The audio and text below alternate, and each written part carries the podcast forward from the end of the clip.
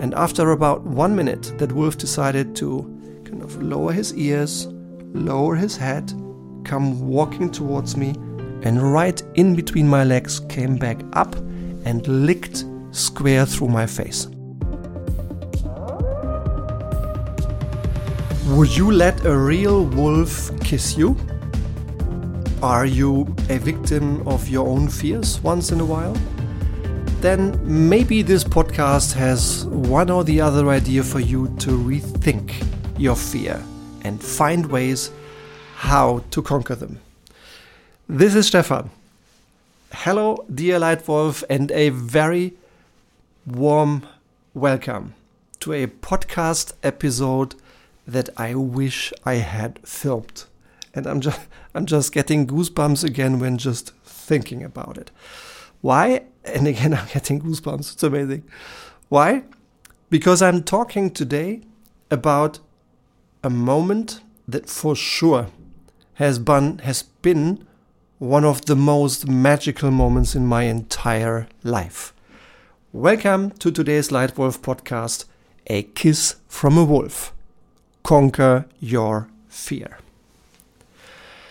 So, a little bit of context on today's episode. First, on the name Leitwolf, or in English, leader of the pack.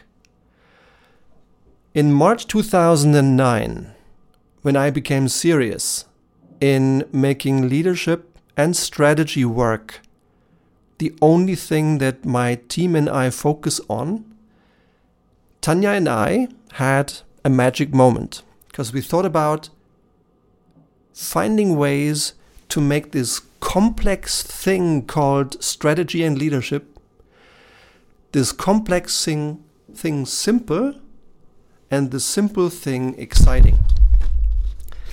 And in my experience, to do so, to make the complex simple and the simple exciting, often gets easier when you find one picture, one visual, and one word to symbolize everything that you'd like to convey.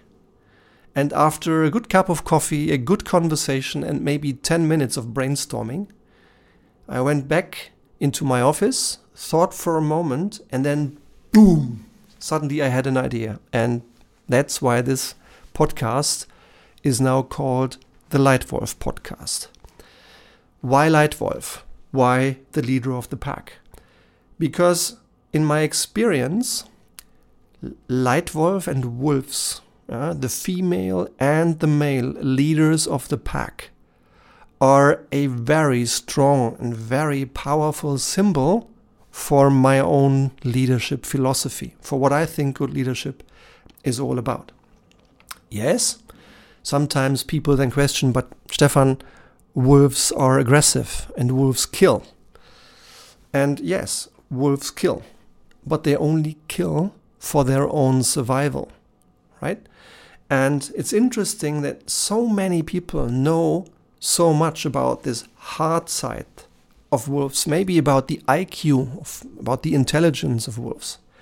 But fewer people know about the emotional intelligence and the social skills of wolves that are truly amazing.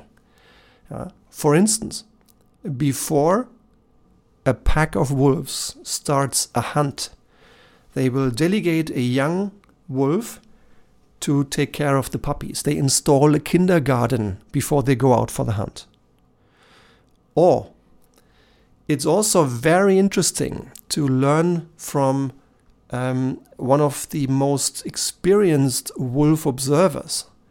She has seen about 10,000 wolf encounters live in the wild, and she saw that packs, groups of wolves, of only young wolves, need to hunt five times for one successful hunt, whereas packs that included at least one elder wolf hunted successfully one in two times. So diverse packs with young and old teams are much more successful than homogeneous teams only made of of uh, similar ages, of young ages. So, this is just a few facts to illustrate the high level of uh, intelligence, emotional intelligence, and also um, social skills that I have often observed in wolves. And yes, on top, yes, I do like dogs, uh, although I never possessed one. But for all of these reasons, for the social skills, the emotional skills, and the intellectual skills, we chose Leitwolf to be the symbol of this podcast and, in fact, of the most powerful leadership programs that our company is creating for businesses. Now, all of these experiences culminated in a moment a few years ago. Again, I was blessed and I was really looking forward to a three day leadership program with a group of 12 experienced leaders. They all had leadership experience for years in their backs, so I was looking forward to a really great three days program to go down into the nuts and bolts, the essence that makes a difference, and then practice those sometimes small things that have these big differences in terms of leading others to success and fun. And since it was in a part of Europe where there was a wolf pack not far away, I decided to travel up a day early and just take a day to meet the wolves.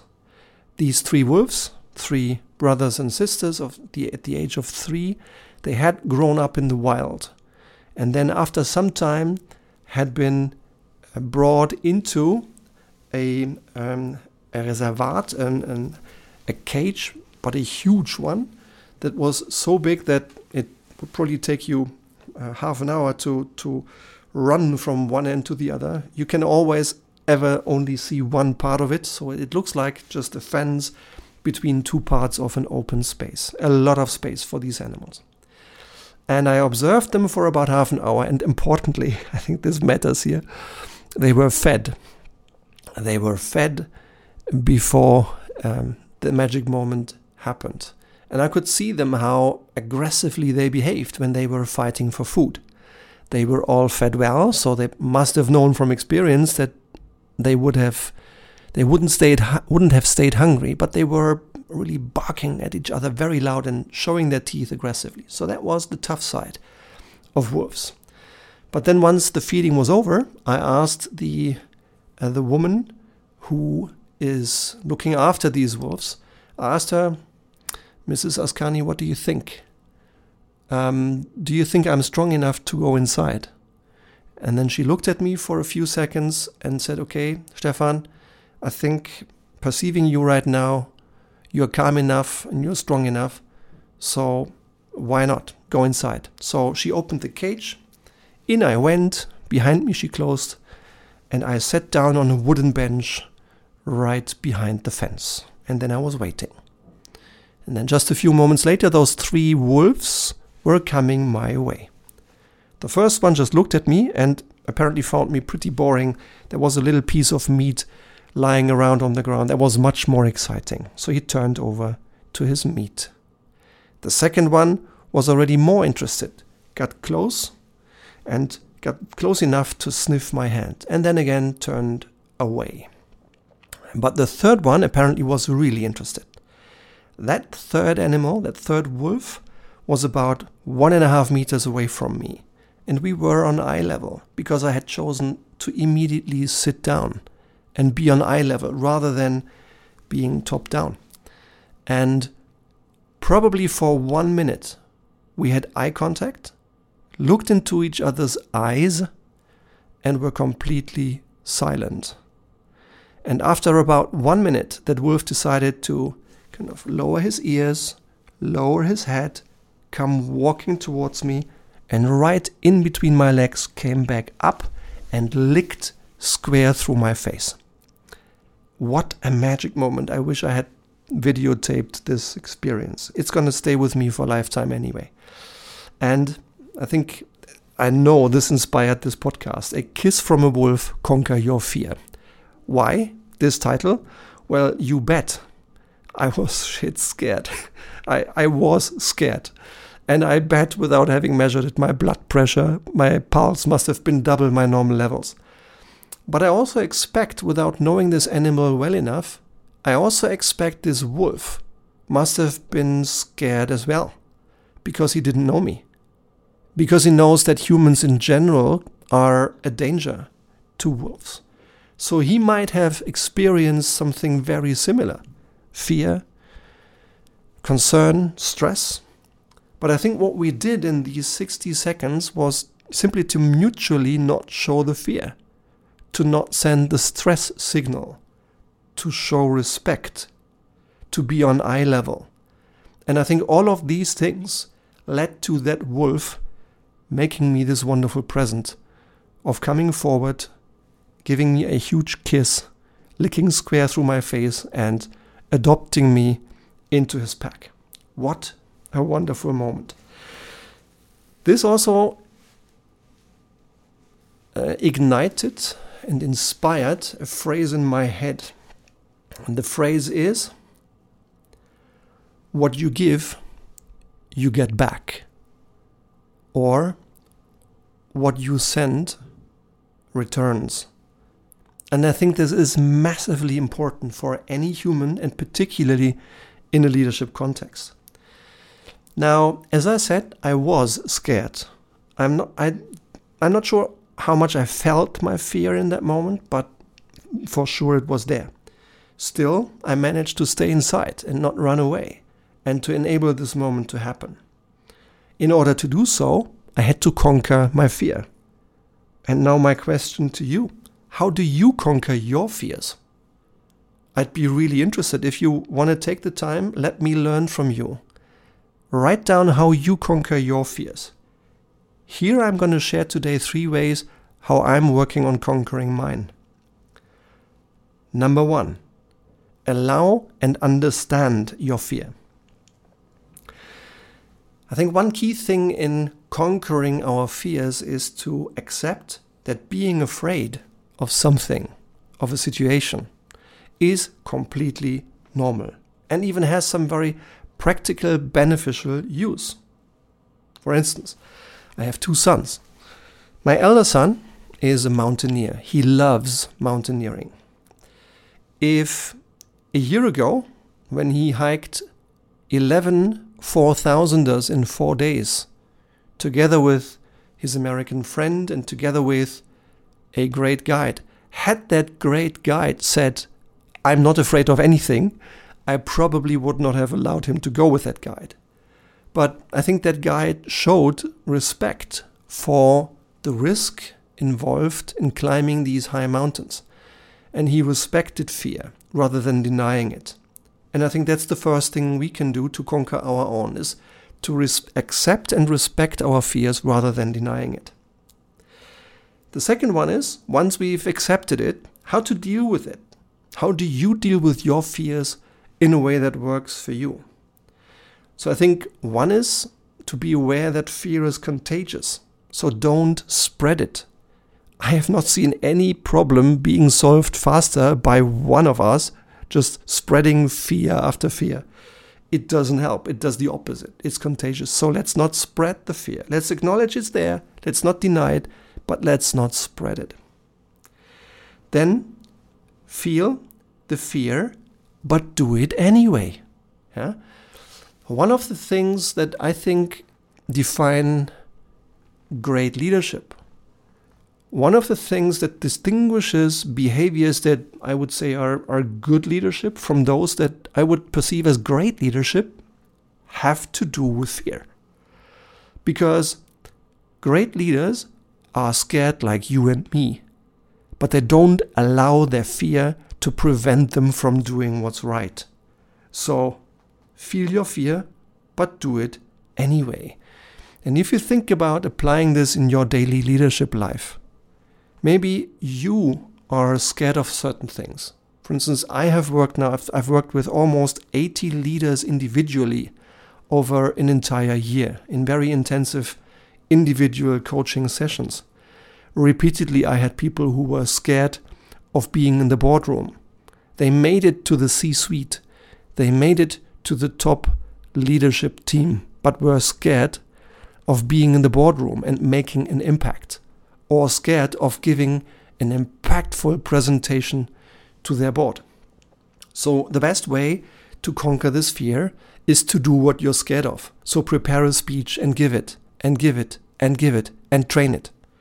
If that's what you want to train, if that's what you want to learn, if you want to learn other things to really turn yourself into exactly the leader you will become, and if you're interested in getting tailor made, data based, individual intensive support, don't hesitate to drop me an email or book a call on Calendly, and we might soon be on the phone for you and me to talk about whether I can help you as well in turning yourself into exactly the kind of leader you will become. So that's one element. Another one could be you see people around you being scared. A subordinate, your boss, your peer, people around you. If so, help them, listen, have a good conversation, help them get out of their comfort zones. And once people are out there, they will realize it was not really worth to be scared in the first place at all. But that's another way. Help them out of their comfort zone and strengthen self confidence. Strengthen your own and strengthen the self confidence of others. For instance, if you see someone around you doing something for the first time, doing something that she or he was scared of, and they do well, then take the 10 seconds and praise them for the job well done. You bet this will increase their self confidence. So, tip number one on how to conquer your fear allow and understand fear. Tip number two conversing as equals conversing as equals rather than a top down. Uh, conversing as equals reduces anxieties because it reduces difference and distance. Distance never helped. I don't know how distance helps. So take the distance out. It reduces anxiety. It facilitates the possibility of taking an aligned perspective. And it facilitates trust. Trust, in my view, is the single most important currency that you as a leader need to earn. Your trust in yourself, your trust from your boss, your trust from your peers, and your trust from the people you are responsible for. And you can't command it. The only way you can get it is earning it. And one sure way of earning it is conversing as equals rather than top down. Conversing as equals moves mountains. It makes incredible things possible because you help others do things they never thought they would be able to do. And with your help, they might try.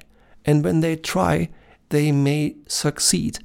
And they succeed just because you took the effort of conversing with them as equals. For you and your team, it's important to master these skills, to have these conversations on eye level, to have these conversations as equals, in order to be fast, be good, save cost, and succeed and retain top talent.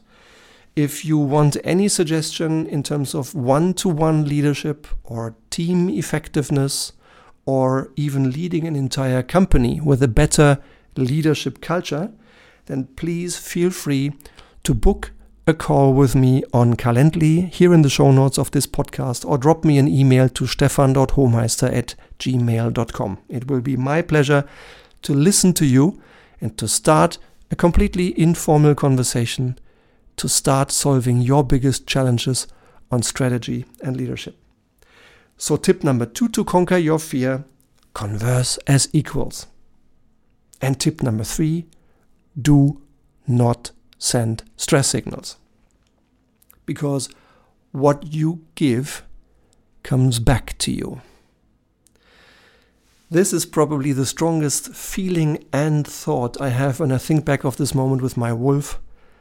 I worked hard, probably unconsciously, to not send any stress signal despite the stress I had inside me. And I was rewarded big time. Be aware of body language.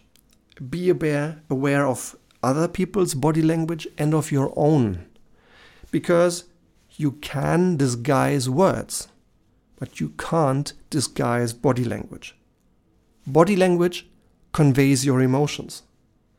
Consciously understand the stress signals in others and consciously manage your own.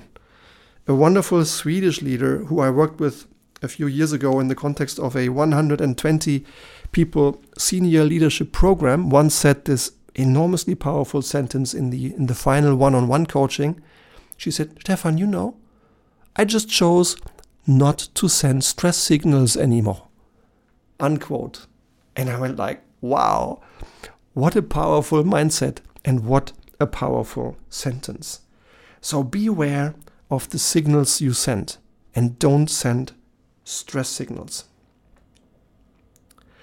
Take stress out of your style, especially under pressure.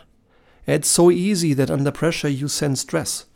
But in fact, under pressure, when results are poor, your people are stressed anyway. You need to do the exact opposite. Take stress out so that people can think well, think clearly, get good ideas, and execute well and fast. That requires stress to be reduced rather than pressure to be increased. It's high enough anyway. And vice versa, when you feel everything works, your results exceed expectations, everything seems to be working almost perfectly.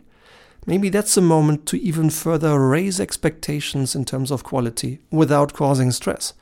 But that's a moment when you might even go a little faster, a little harder, and expect a little more when things go well. Another thing you can do you as an individual can do to deal with your own stress is break, breathe, ask. A simple technique I developed uh, two decades ago when I realized what stress does to me, to my mind, and to my body. And then rather than getting even closer to the thing that's stressing me, I decided I need to do the exact opposite. Break means to take some distance, time wise and space wise, to take a few steps back, because then the problem is still same size but appears smaller and e more easy to solve. Breathe.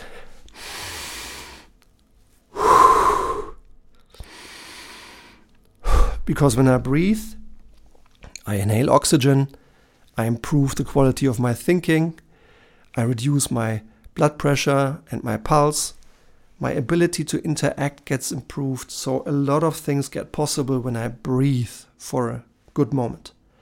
And finally, don't talk. Particularly, don't accuse anyone. And don't even share assumptions, because most of the times they head in the wrong direction. Just ask. Ask the people around you on the particular area that you find most relevant right now. Ask the most precise question that comes to your mind on the topic that's relevant and ask it briefly and then shut up and listen to what they have to say. So that's another way to not send stress signals. Even if you do feel stress inside, apply the break, breathe, ask technique and ask a smart, precise, insightful question. And then shut up and listen. And finally, for today, I'd like to share another story that a wonderful young woman named Anjali recently shared with me regarding horsemanship and leadership. She's a passionate rider for years, and she shared with me a story that she responded with when she heard my story, Kiss from a Wolf. She shared that her horse apparently very clearly and very well reads the signals that she is sending every day when she's coming to the stable to take care of her horse and ride her horse. And that just underlined the importance of feeling the body language, perceiving the signals that others send, and being aware of the signals you yourself send as a leader. She said, You know, when I'm coming to my stable and I'm in a bad mood and I'm stressed and um, I, I have had a bad day, then oftentimes my horse just looks at me and immediately turns around, hides in the most remote part of the stable as if to say, You know what, Anjali? Today I'm not interested in working with you. While on other days, when I'm coming, I'm relaxed, I've had a good day, I have a smile on my face. She is coming to the stable, she sees her horse, the horse sees her, and then it's like pricking up ears and as if this horse was asking, Great, what are we doing first today? I can't wait to get you on my back and out of the stable, out on the grass to ride. What a wonderful story. Thank you, Anjali, for sharing it. What a wonderful story on horsemanship and leadership that again underlines the importance of not sending stress signals. That's the third thing you can do to conquer your fear. And in a summary, three suggestions to think about how to conquer your fear. One, allow and understand your fear. Two, level up and converse as equals. And three, do not send stress signals. I hope that there was one little nugget in today's podcast that was worth your time, that's worth thinking about, and maybe even worth trying out. If so, please do. And if you can take the time, I'd be delighted to hear from you what you experienced in doing what you've taken out of this Leitwolf podcast. If you like it, please feel free to su- subscribe to it, and I'd be very happy if you dropped uh, a little note and a star rating on iTunes, and particularly maybe one or two sentences of written feedback. So we can learn what works for you, what can be improved, because that's my aim. My aim is to make this podcast the best it can be in helping you turn yourself into the leader you will and want to become. For today, I say a massive thank you for your time. It was my pleasure. I hope you've enjoyed it, and I look forward to next time. Thank you. Your Leitwolf Stefan.